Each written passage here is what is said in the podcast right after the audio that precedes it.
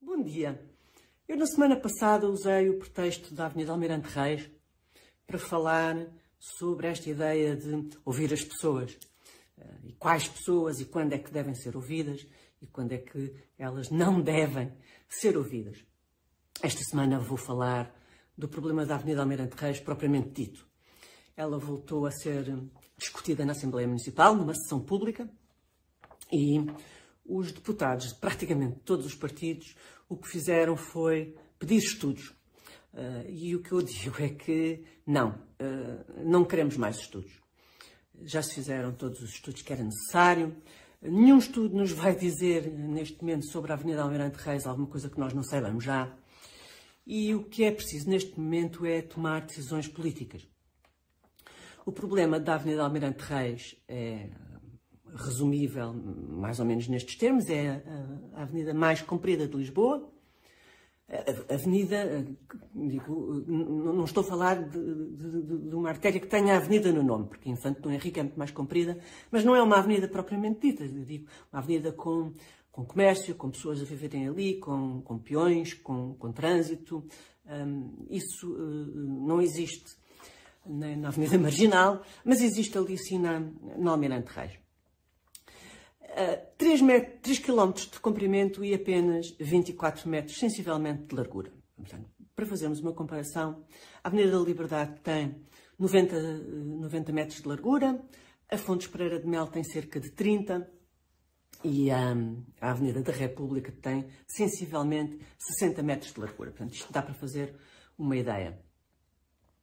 Portanto, o, uh, o problema da, da Avenida Almirante Reis é que ela tem o desenho, o comprimento e a topografia eh, de uma, de, uma, de uma artéria estruturante da cidade, mas depois tem a largura de uma artéria de bairro.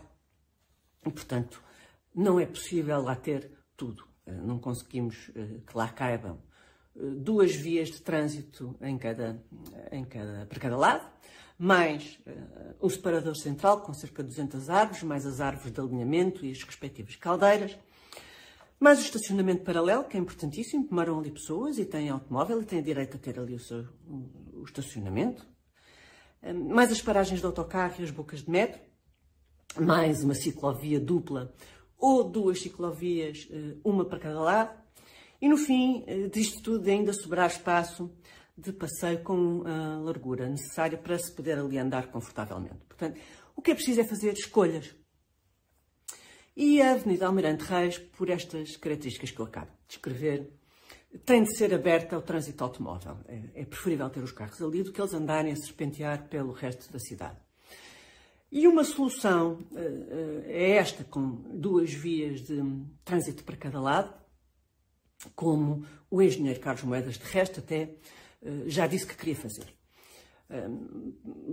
Seriam melhoradas as, as condições pedonais, por isso era necessário reforçar o cordão verde, com alguma sombra, com alguma complexidade, aquela, aquela frente de tílias que lá está não serve para nada, as tílias nem sequer se dão lá bem, elas estão praticamente do mesmo tamanho que tinham quando foram lá postas.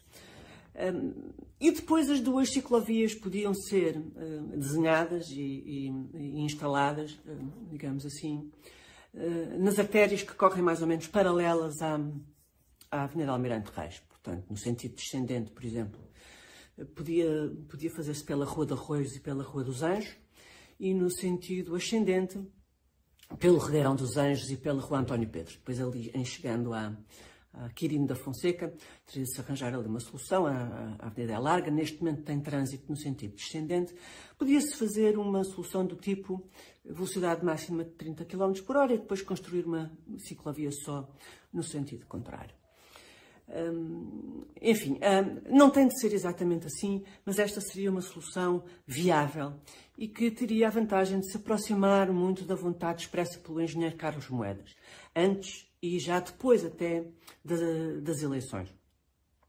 E tinha a vantagem também de ir ao encontro do, eh, da vontade dos eleitores, porque eles eh, expressaram-se eh, quando votaram pela remoção da ciclovia no Almirante Reis. Sabiam que era essa a intenção. Enfim, uh, Júlio Andreotti, que foi primeiro-ministro em Itália, uma série de vezes, cinco, seis vezes, não sei, sete ou oito, dizia que a, a, política era a arte de distribuir com equanimidade o descontentamento. Não será necessário olharmos para a política com, com um olhar tão pessimista, mas o ponto é que é necessário, é tempo de tomar decisões políticas.